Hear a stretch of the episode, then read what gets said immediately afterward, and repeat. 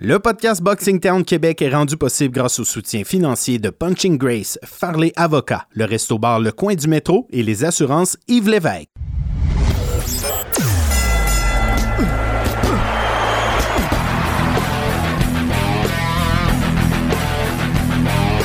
Vous écoutez le podcast Boxing Town Québec.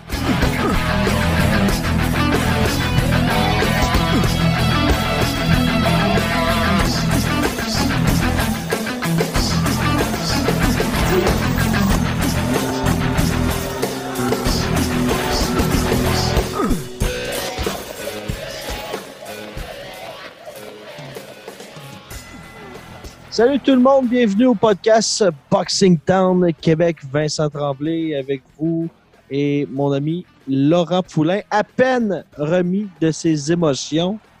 La grande crise. Jean-Pascal, de nouveau champion du monde. Salut Laurent. Salut Vincent, je suis sous le choc présentement. Le traitement choc comme avec les sludge puppies. Ouais, c'est- je m'en rappelle. Mais est-ce qu'on a peut-être assisté à une des plus grandes performances de l'histoire de la boxe euh, canadienne? Quel, quel combat, hein?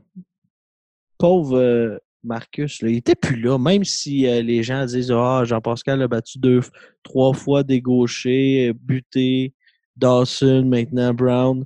Puis deux, deux des trois fois, ça s'est terminé par un coup de tête, mais si tu regardais ses jambes là, au huitième round, ça, ça serait terminé par KO, ce combat-là, même si Oh. euh, l'arbitre avait, si on n'avait pas arrêté le combat. Ça commençait à ressembler à des, euh, un peu des spaghettis, les jambes. Avec grande performance de Jean-Pascal. Puis c'est intéressant quand même comment il a amené le combat. Lui, il a décidé que il a laissé passer un peu les rondes. Marcus Brown a, a fléchi, puis dès qu'il a eu une chance, puis les gens ont été surpris parce que Pascal a lancé un direct de la main droite. On dirait qu'on on est habitué de le voir lancer en moulinet. Puis là, il a atteint un coup parfait directement au menton. Ouais. Marcus Brown, après ça, il avait plus rien à faire. Une fois que Pascal savait qu'il pouvait lui faire mal, mais là, il a fait mal à répétition. Puis on a vu... euh, moi, ça change rien pour moi, là, le, le coup de tête. Euh, Marcus aurait simplement été cueilli dans les prochaines euh, minutes du combat. Bravo à Jean-Pascal, qui, à 36 ans, et non 38, comme dans l'article de RDS, redevient euh, champion intérimaire. Mais moi, encore plus important que la ceinture, on peut s'obstiner jusqu'à demain à savoir si c'est une vraie ceinture de championnat, mais c'est qu'il est allé battre un top 5 de la division, Ouais, c'est ça. un gars dans fleur de l'âge, et lui, ben, on peut dire que Pascal maintenant euh, est de retour dans le, le top 10 de la division, voire même le top 5. Il est assis dans le siège du du conducteur. Ça va être intéressant de voir son prochain combat. Il y a des gens qui, sans avoir d'infos, si tu évoques la logique comme qui est avec PBC, qui est battable aussi, parce que tu vas pas envoyer à Jean-Pascal euh, Sergei Kovalev 3, je pense pas que ça, ça intéresse grand monde. Dimitri Bivol 2, je pense pas que la télé va embarquer. C'est assurément la revanche contre Marcus Brown, mais peut-être qu'il va essayer de se négocier un petit combat rapide, parce que Brown, il est coupé pas mal, ça va prendre du temps avant qu'il revienne. Et le nom Vincent qui semble le plus logique, dis-moi ce que tu en penses, un affrontement avant la fin de l'année, pourquoi pas à Montréal, entre Jean-Pascal et Badou Jack, en attendant que Brown soit guéri. Ouais, pour être bien. Brown, euh, qui avait euh, Marcus Brown, qui avait plus des allures de Marcus dans la patte patrouille. Ah, je sais pas, je suis un peu plus vieux que toi, là, pas... Non, je connais pas ça, mais j'avais travaillé euh, avec euh, Marc Blondin, qui avait la mascotte de Marcus de la patte patrouille. Ah, d'accord. euh, Mais un combat contre Badou Jack, Ah! Avec ben, pourquoi pas Marcus, pourquoi pas Marcus Brown la revanche à Montréal? Mais ça- c'est ça, mais ce serait, ce serait tout serait dépendamment de la gravité, la gravité de la coupure. Si Marcus Brown en a pour 9 à 10 mois, Pascal pourrait se faufiler, essayer Ah, de, mais de monnayer avant la fin de l'année parce que tu connais l'expression, il faut battre le fer pendant qu'il est il va chaud. défendre, il peut, est-ce qu'il peut défendre sa ceinture intérimaire? Ben, pas nécessairement, mais il va plus défendre euh, le fait que c'est le pro. tu sais, plus défendre le rôle d'aspirant obligatoire un peu plus. là.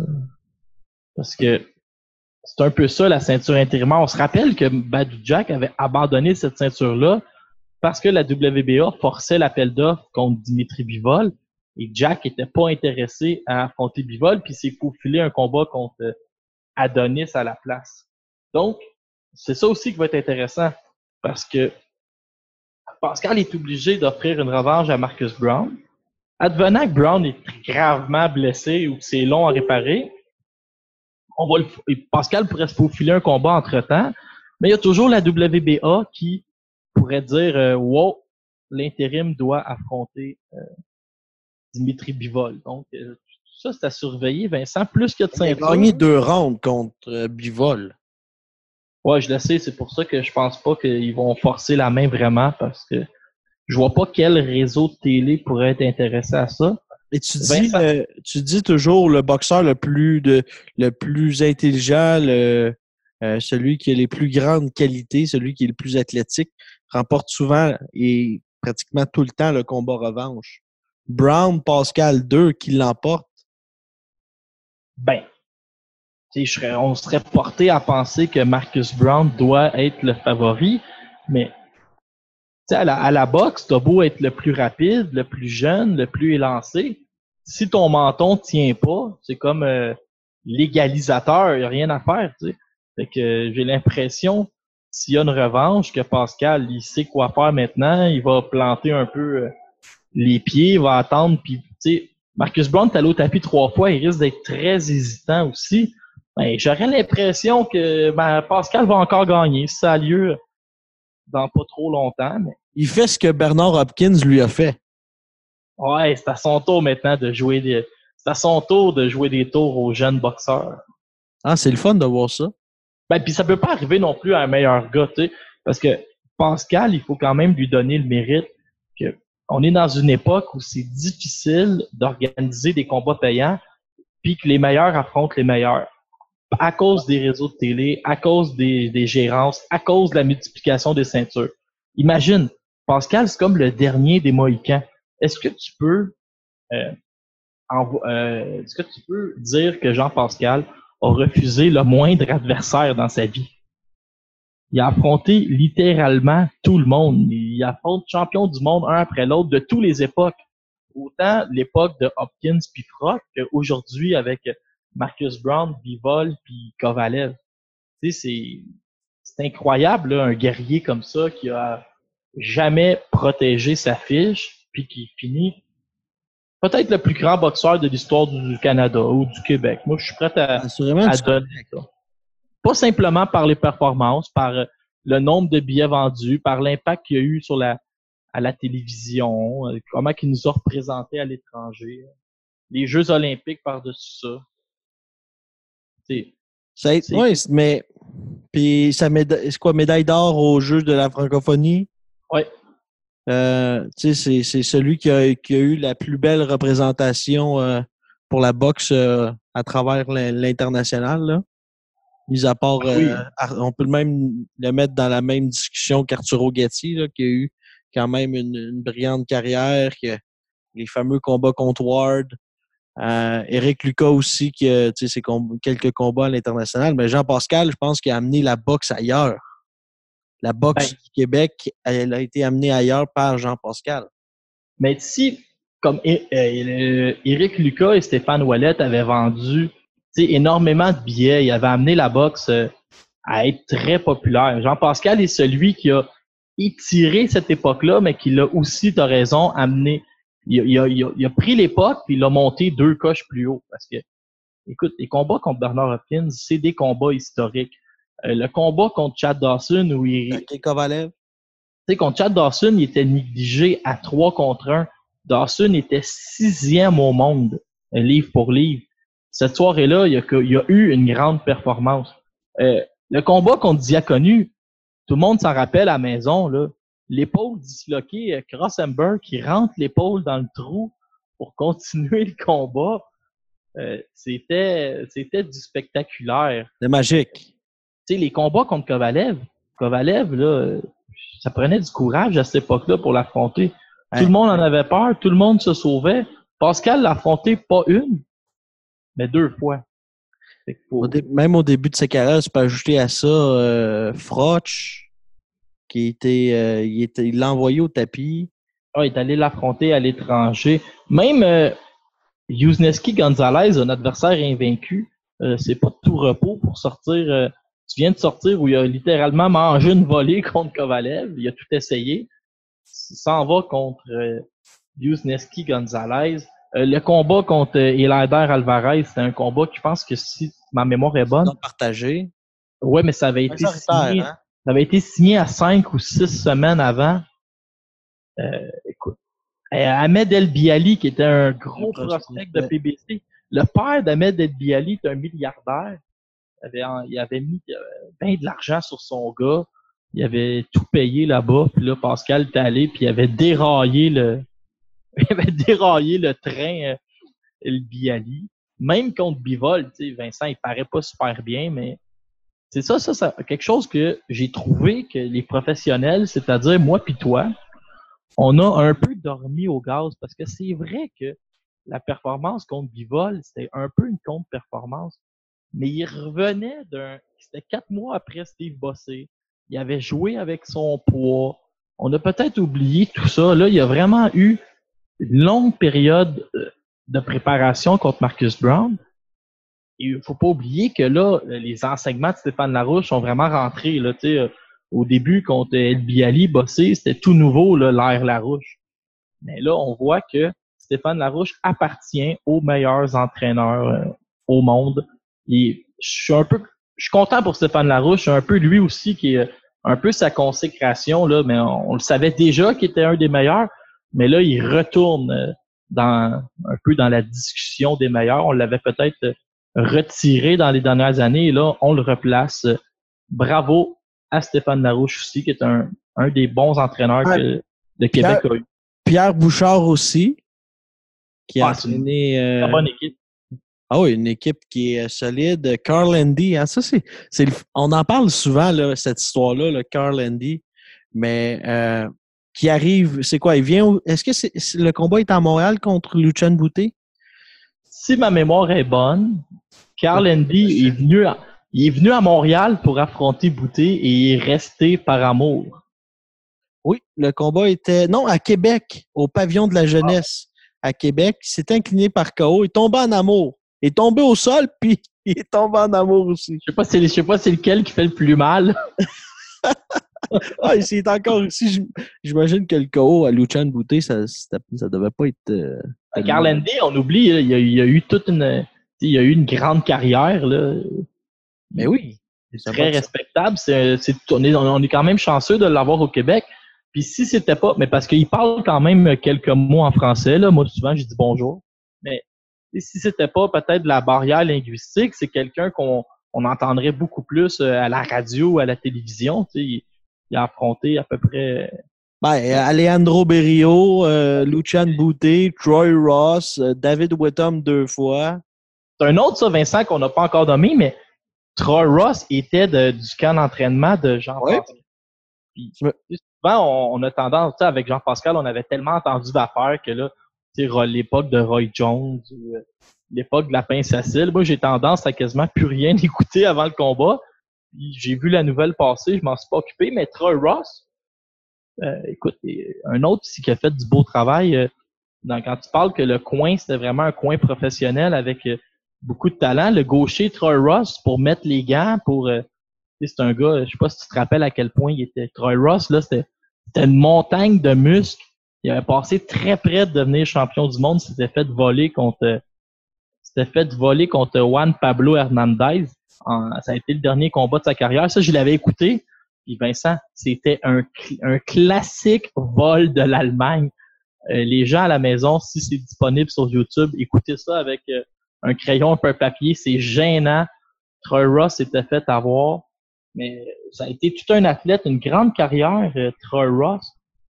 Puis, euh, écoute, il s'était fait voler aussi en Allemagne par Steve Cunningham sur une coupeur. Euh, je suis en train de regarder la fiche de Troy Ross, Vincent, puis j'ai de la peine pour lui parce que s'est fait jouer le tour deux fois en Allemagne où ça avait pas de bon sens.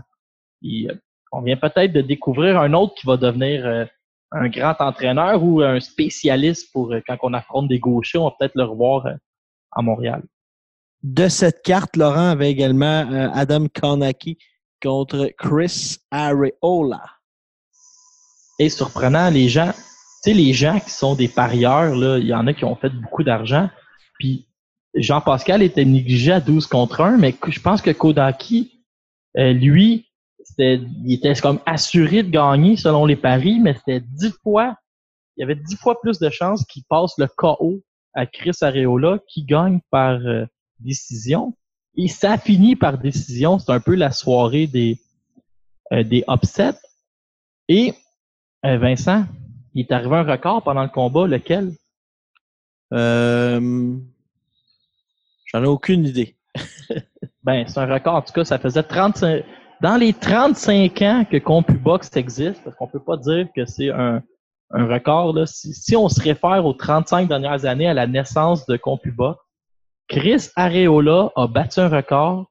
Chez les poids lourds, il a lancé 1125 coups de poing.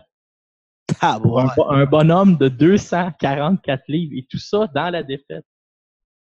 Fait que Areola. Ouais, ça commence à faire beaucoup. Euh. Areola, même dans la défaite, c'est un gars qui est vieux, mais il t'a tout, il tout un menton, donne tout le temps des combats intéressants. Puis là, Adam Konaki, poliment, a demandé un combat à Deontay Wilder. C'est quelque chose qui va finir par arriver parce que Konaki est excessivement populaire à New York. Et euh, j'aimerais simplement dire à Jérémy Filosa qui nous écoute que Jean-Pascal n'était pas la finale du gala parce que euh, Philo s'est lancé dans un grand exposé où il, parle que Pascal a fait une autre finale à New York. Non, non, c'était Konaki contre euh, Chris Areola. Toujours intéressant les combats de poids lourds. Et celui-là a, livré la marchandise. Et Konaki, maintenant, est rendu dixième sur BoxRec. Et question de temps avant que ce gars-là soit en, dans un combat de championnat du monde. Il y en a un qui voit pas mal de haut dans le nom de son adversaire, c'est Curtis Stevens. D'après moi, les hauts, ils sont encore au-dessus de sa tête. Contre euh, Well Estomozo. Mais Steven, là, ça commence à être un petit peu dangereux pour sa santé. Il va falloir que, il va falloir que ça arrête, Vincent, parce qu'il se fait, il se fait endormir, hein, le pauvre, euh, le pauvre, Curtis, là, c'était sa quatrième défaite par KO. Mais Juste parce que celle contre euh, David Lemieux valait euh, plusieurs KO, j'ai l'impression. Là, il perd contre un adversaire de remplacement, mais il est allé au tapis à chacun des rondes contre le Nigérien. Et pour Curtis Steven, il va falloir penser à la retraite. Parce que ça commence à faire. C'est un gars qui c'est un gars qui se battait à 168 quand Bouté était champion c'est lui qui avait perdu contre, euh, je pense c'était contre euh, Jesse Brinkley, un combat d'aspirant pour devenir aspirant obligatoire. Puis il est à 154 livres, mais il arrive jamais à trouver un poids où il est confortable. Il se fait endormir tout le temps. Curtis, c'est assez. On, tu veux pas que ça finisse mal, euh, prends ta retraite. Ben Laurent, au moins, hein, s'il trouve pas un poids qui est, qui est confortable, une chose est sûre, c'est que le tapis du ring, il doit le trouver pas mal confortable. Oui, ben c'est ça. De ce temps-ci, euh, il aime bien aller au tapis. il va, il va assez souvent. Mais ça commence à être dangereux. Euh, ton favori était en action également. Le, c'est le frère hein, de Deontay Wilder, Marcellus Wilder, qui a remporté son combat par Marcelo, Vincent, j'ai l'impression qu'il va pas aller aussi loin que son frère. Hein? Non, hein, il s'était fait mettre KO contre euh, William Dietz en 2019, au début de l'année. Ouais, puis William Dietz, qui est un journeyman, avait reçu un paquet cadeau de Dominique Brazil pour le remercier d'avoir euh, knocké un Wilder. Oui, c'est vrai. Ma, ma ah fameuse histoire. Euh, sinon, Laurent, je pense que ça fait pas mal le tour pour euh, Jean-Pascal. Ouais, ouais. Euh, ce qu'on peut dire, c'est performance historique. Et Jean-Pascal euh, sécurise une place comme peut-être le plus grand boxeur de l'histoire du Québec. Ça, peut être lui, ça peut être Gatti. Pour les gens plus nostalgiques, ça peut être euh, Jack, Jack de l'année, mais il appartient à ce trio-là.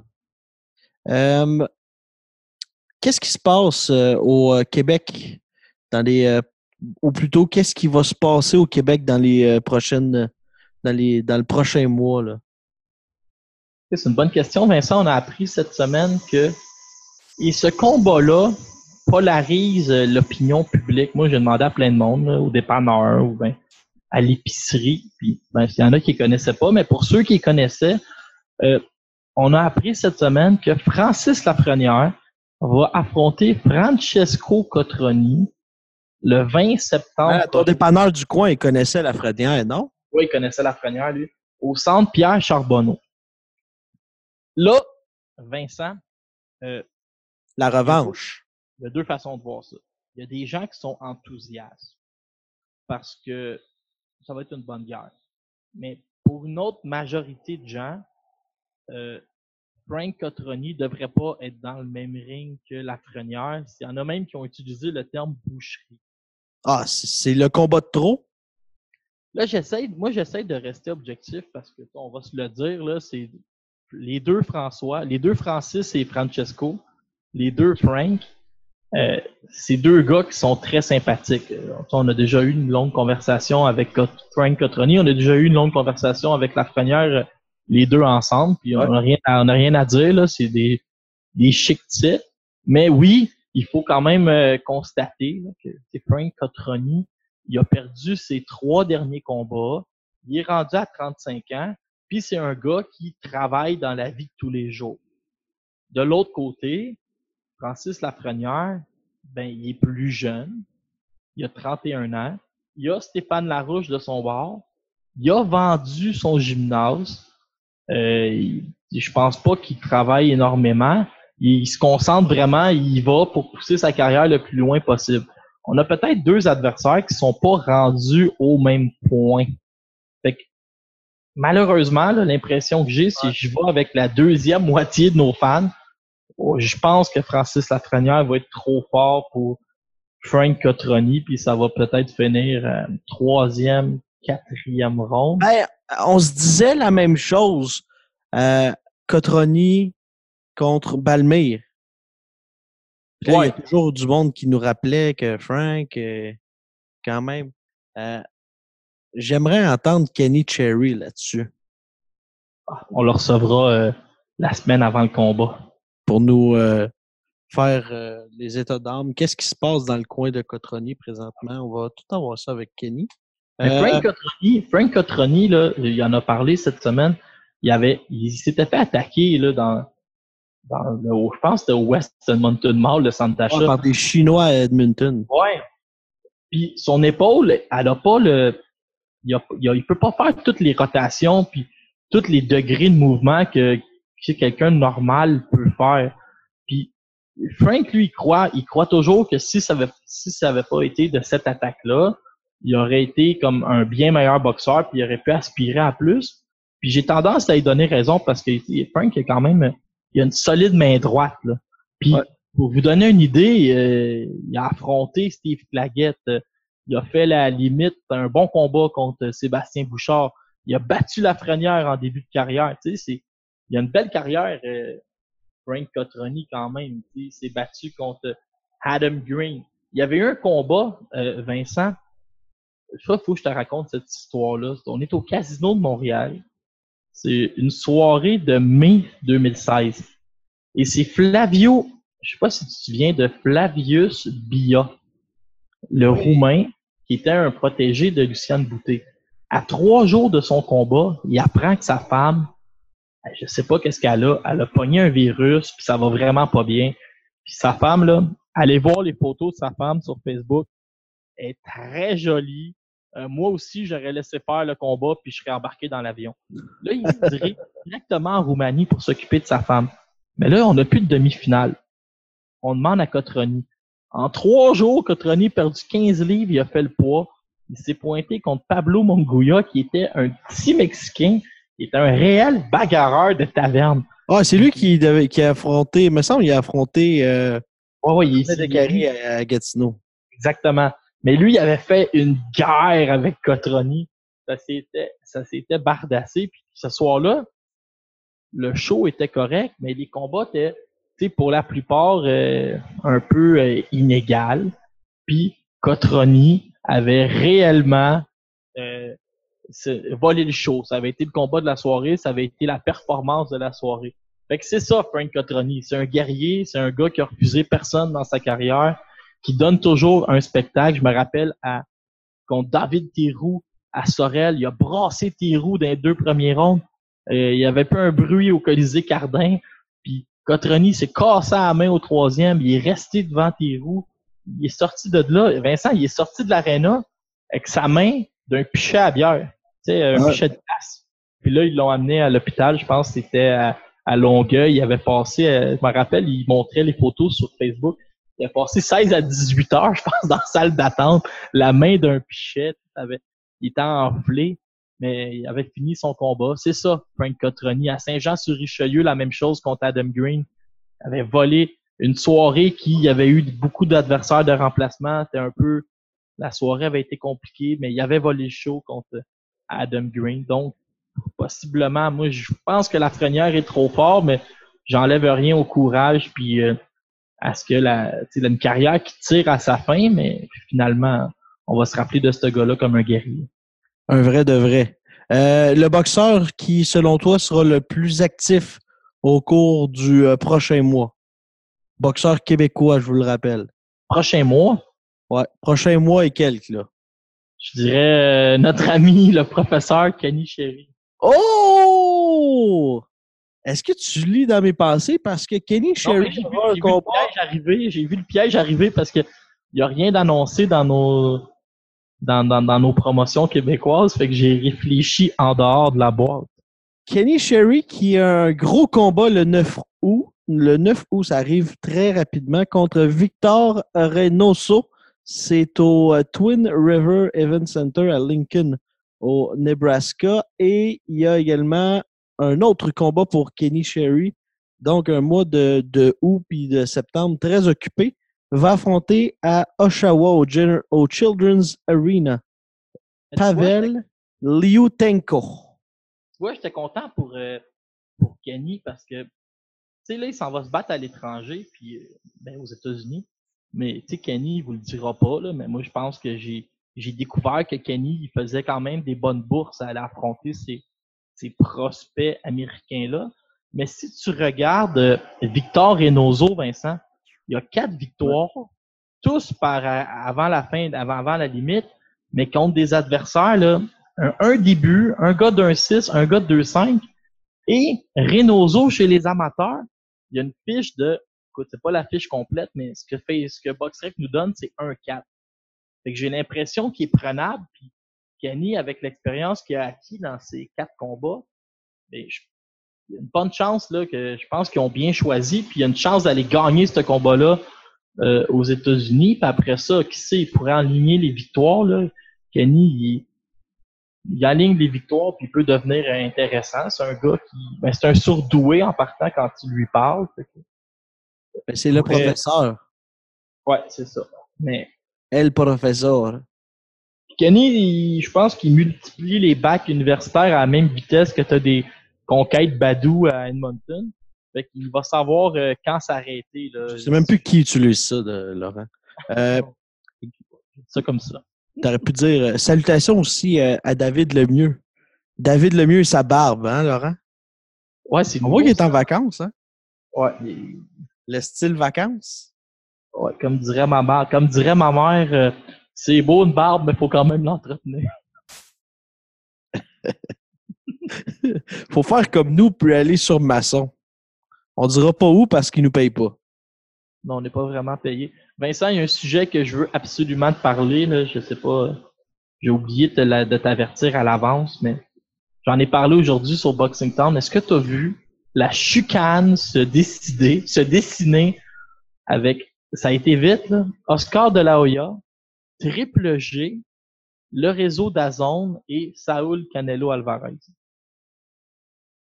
Ah, j'ai vu ça sur euh, la page Facebook euh, du euh, podcast numéro 1, Boxing Town Québec.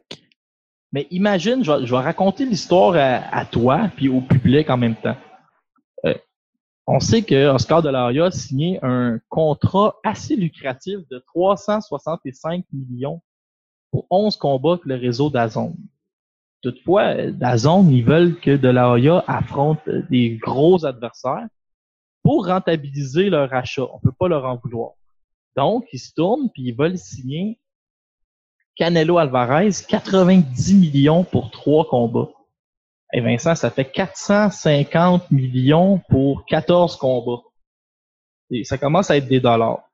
Mais pour que de convaincre Golovkin de signer, parce qu'il est pas certain, on lui garantit qu'il va avoir accès à Canelo pour un, la fin de la trilogie. Oscar de la Hoya dit il n'y a pas de problème aux gens de Dazone, vous pouvez y aller. Seul problème, il n'y a personne qui a avisé Saúl Alvarez. Et pour une raison que je comprends pas, Saúl Alvarez en veut à Golovkin. Il a l'air en colère avec, il veut pas l'affronter une troisième fois. Donc là, on se ramasse avec Saúl Alvarez. Il est sorti publiquement pour dire qu'il pensait intenter une poursuite contre Oscar de la Hoya. On a le clan de Triple G qui veut eux, qui veulent eux intenter une poursuite contre Dazon parce que Mm. Il y avait une promesse qu'on allait affronter Canelo. Puis t'as Ryan Garcia qui est la future superstar de qui était signé avec de la Hoya, qui lui est toujours dans le gym avec euh, Canelo, qui est solidaire à Canelo, puis qui sort publiquement pour dire ma carrière s'en va nulle part avec euh, Oscar de la Hoya. Et pour rajouter à tout ça, le neveu d'Oscar de la Hoya a perdu il y a un mois, Diego, euh, son combat. Wow. Que, Oscar, euh, le tapis est en train de glisser euh, sous les pieds. Puis toute une histoire. Puis comme, comme Vincent, tu connais l'expression, un malheur ne vient jamais seul. La IBF a retiré le titre de champion des poids moyens à Canelo parce Ah, que puis il est pas content, là.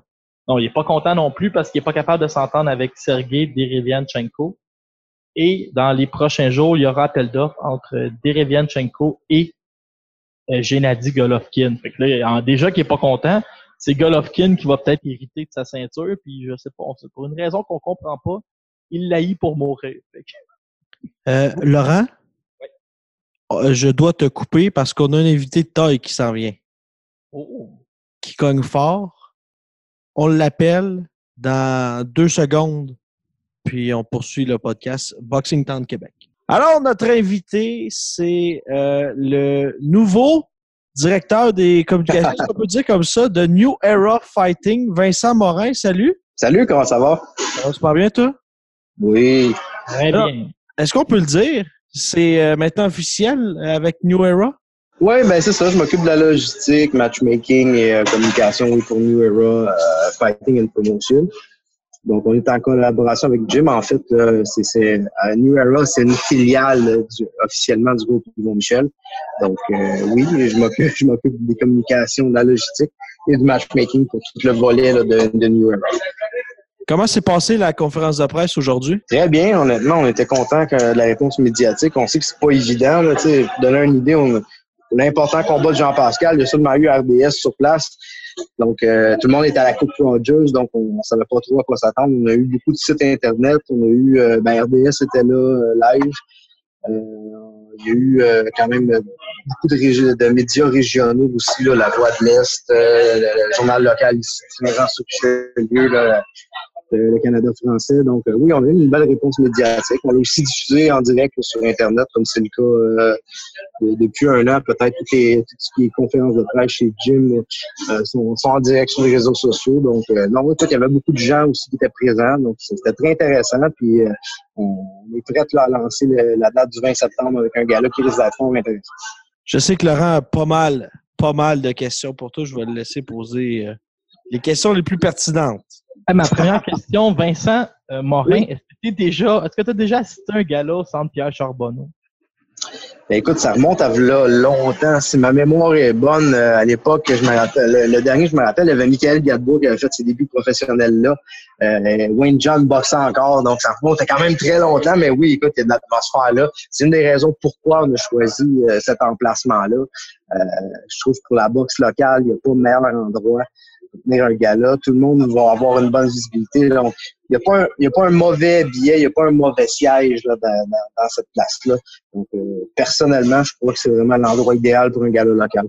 Et moi, quand j'ai, quand j'ai eu mon anniversaire de 18 ans, j'avais demandé des billets pour le dernier combat de Gaëtan Hart au Centre Pierre Charbonneau. C'était à l'époque de Henri Spitzer Promotion. Et je peux dire euh, ben, à toi, ainsi que tout le monde à la maison, le centre Pierre Charbonneau, c'est une des meilleures places pour la boxe. C'est fait en rectangle, il n'y a pas un mauvais billet. C'est un endroit qu'on avait peut-être délaissé, puis vous allez voir euh, pour euh, des combats, euh, des combats de boxe ou même des combats d'arts martiaux mix, c'est la place, c'est vraiment un bon. Que, me semble que TKO avait fait un gala là, il pas longtemps. Oui, très possible. OK, Vincent, le New Era, la mentalité un peu derrière, c'est de faire boxer euh, les boxeurs euh, locaux. J'ai parlé à Yann Pellerin qui me disait que dans la mesure du possible, il y aura personne va arriver en avion ici. Là. On va aller chercher beaucoup de combats locaux au maximum, aller chercher des boxeurs canadiens. Est-ce que c'est un peu la, la, philosophie d'entreprise derrière New Era de donner une chance aux boxeurs d'ici? Oui, c'est exact. Les, gens, ça fait longtemps qu'ils demandent des combats locaux. Donc, c'est ce qu'on tente de faire là, avec euh, New Era. Euh, on peut voir la finale, ben c'est un la revanche d'un combat local qui avait vraiment vraiment fait un, combat très spectaculaire à l'époque. C'était au chapiteau Maisonneuve. Euh, c'était Dougie Berniche qui avait fait ça, Cotroni contre Lafrenière. Le premier, ça avait été un des combats les plus spectaculaires sur la scène canadienne. Donc, eh ben, on a ramené ce combat-là euh, comme finale. Si le combat est intéressant à l'époque avec deux jeunes euh, qui ont fait un combat de 4 ans, ben là, il va être encore meilleur tant qu'à moi dans un combat différent entre deux gars expérimentés pour une ceinture canadienne. Ben oui, effectivement. C'est vraiment le, but, c'est de mettre des boxeurs québécois, euh, canadiens. dans le pire des cas, c'est sûr que le marché du Québec est quand même assez petit. Donc, il y a des boxeurs poids comme par exemple Adam Daishka, comme par exemple euh, Alexis Barrière. Donc, ce sera pas évident là, de, de, de, trouver des adversaires nécessairement québéco-canadiens. Dans ce, dans ce cas-là, ben, on va peut-être faire venir des adversaires du Mexique ou des États-Unis.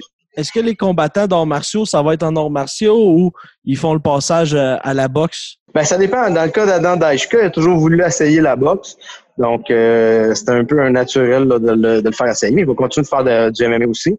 Euh, il y, en a certains qui vont seulement faire du MMA, mais tu sais, pour certains comme euh, comme Adam ou euh, pour, Alexandre Beaulé, c'est des c'est des combattants qui sont à la base des strikers, donc des, des, des kickboxers. Donc, c'est un peu un naturel pour eux de vouloir essayer la boxe. Mais il y en a d'autres, comme par exemple, on a signé Michael Dufort. Michael Dufort, c'est un spécialiste du combat au sol. Donc, pour lui, c'est plus naturel de, de, se battre au sol. Donc, lui, il va demeurer en arts martiaux mix. Lui, il s'en, il s'en cache pas. Son but, c'est d'aller à l'UFC.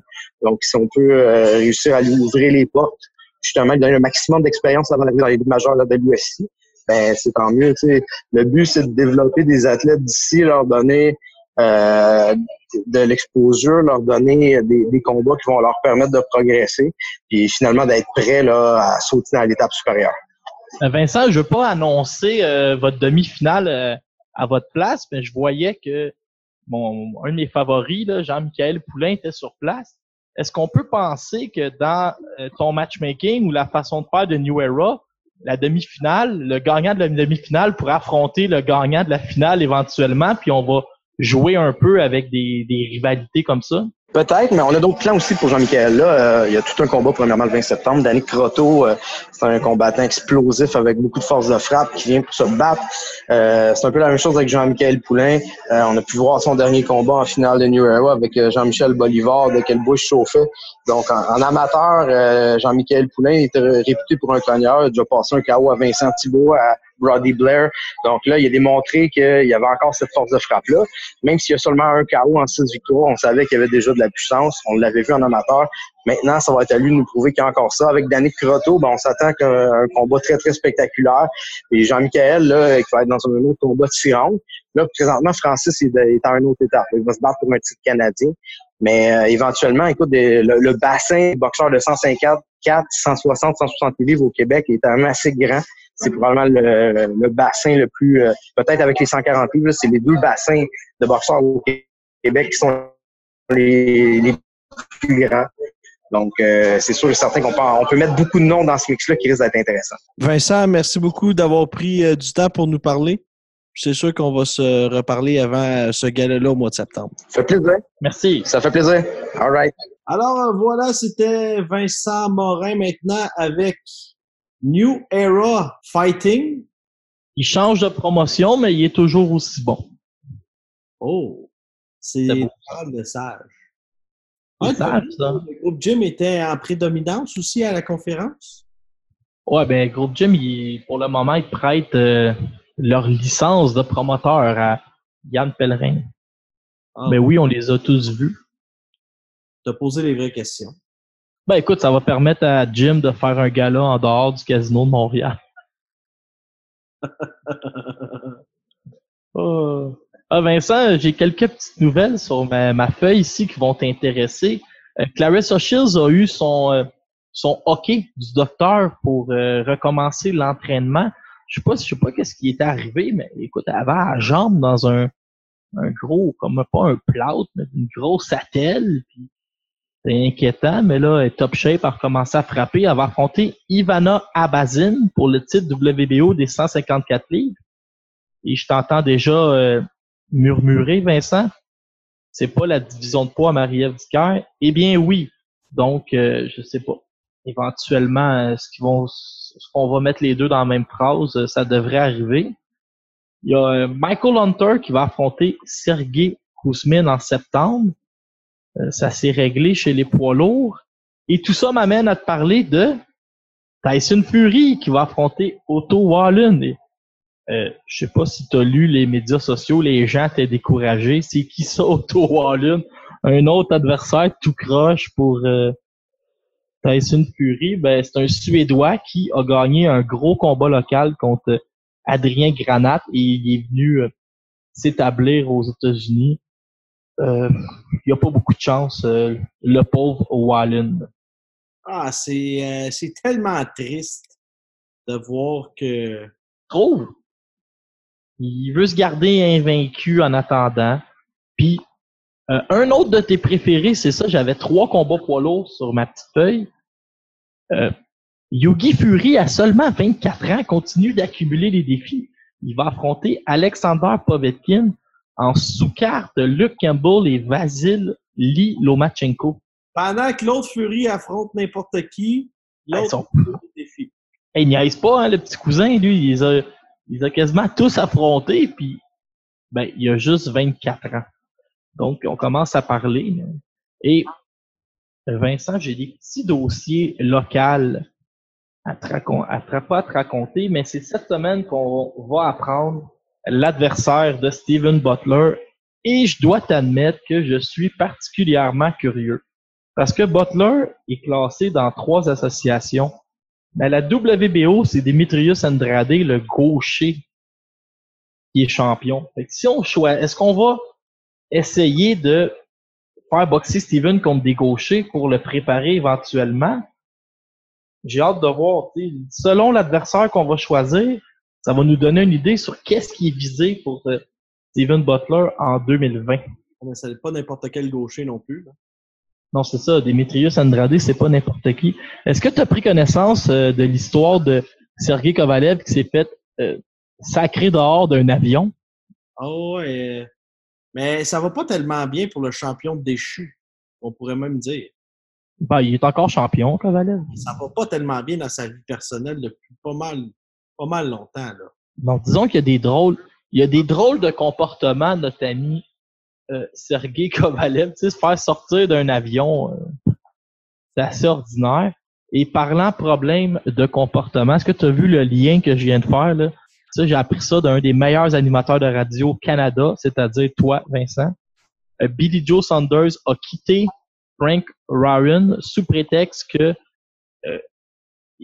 Warren n'était pas capable d'y trouver des bons combats. Il a dit, moi, je suis je te quitte, je m'en vais aux États-Unis me trouver un autre promoteur et je veux des meilleurs combats. Je te le donne en mille, l'aspirant numéro un de Billy Joe Saunders est un certain Eric Bazinian. Fait que je vous le dis à la maison, je te le dis à toi, Vincent, ça va être effrayant les prochaines années au Québec. Des émotions comme Jean-Pascal nous a fait vivre, on va en vivre peut-être à chaque fin de semaine. Ben, à chaque mois. Tu penses qu'il va euh, signer avec qui? Oh, je sais même. Peut-être avec, peut-être qu'il va venir rejoindre euh, son grand ami Tyson Fury puis signer avec euh, Top Rank, dépendamment ce que ce que Bob Arum peut lui proposer. Mais j'ai vraiment l'impression, il y a le chien qui a quitté son entraîneur pour avoir le même entraîneur que Fury. On peut penser que maintenant il veut avoir le, le même promoteur. C'est Fury puis Saunders, c'est comme deux larrons en foire. En fin de semaine, qu'est-ce qui se passe? C'est tranquille, je pense, en fin de semaine. Euh, Virgil Ortiz, il n'y a pas grand-chose. Virgil Ortiz qui fait ses débuts chez les euh, chez les 147 livres, il a flairé il a flairé l'odeur de l'argent, Vincent, qui est pesante chez les 147 livres. Ortiz qui est 13-0, 13 KO, va affronter euh, Orozco qui est 28-1 euh, à Grand Prairie au Texas. Mais euh, écoute, Orozco, c'est quand même un excellent adversaire. Puis c'est lui qui a perdu son dernier combat contre euh, José Ramirez dans un combat qui avait été très excitant. Euh, Ortiz Orozco, si tu me demandes de le décrire en un mot, je vais te dire ça va être la guerre. Ça va, il va se lancer des bombes là. Puis euh, Virgil Ortiz, là, qui est chez début à 147 livres, lui, c'est le gros prospect euh, de la boxe américaine.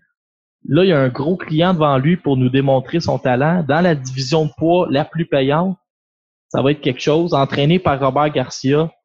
Euh, Peut-être qu'on on a le futur de la boxe sous nos yeux, mais ça pourrait dérailler avec Anthony Orozco. Incroyable. On se donne rendez-vous la semaine prochaine? Oui, Vincent, toujours un plaisir. Merci à vous. Et on se souhaite une excellente semaine. Laurent, bonne course. Merci.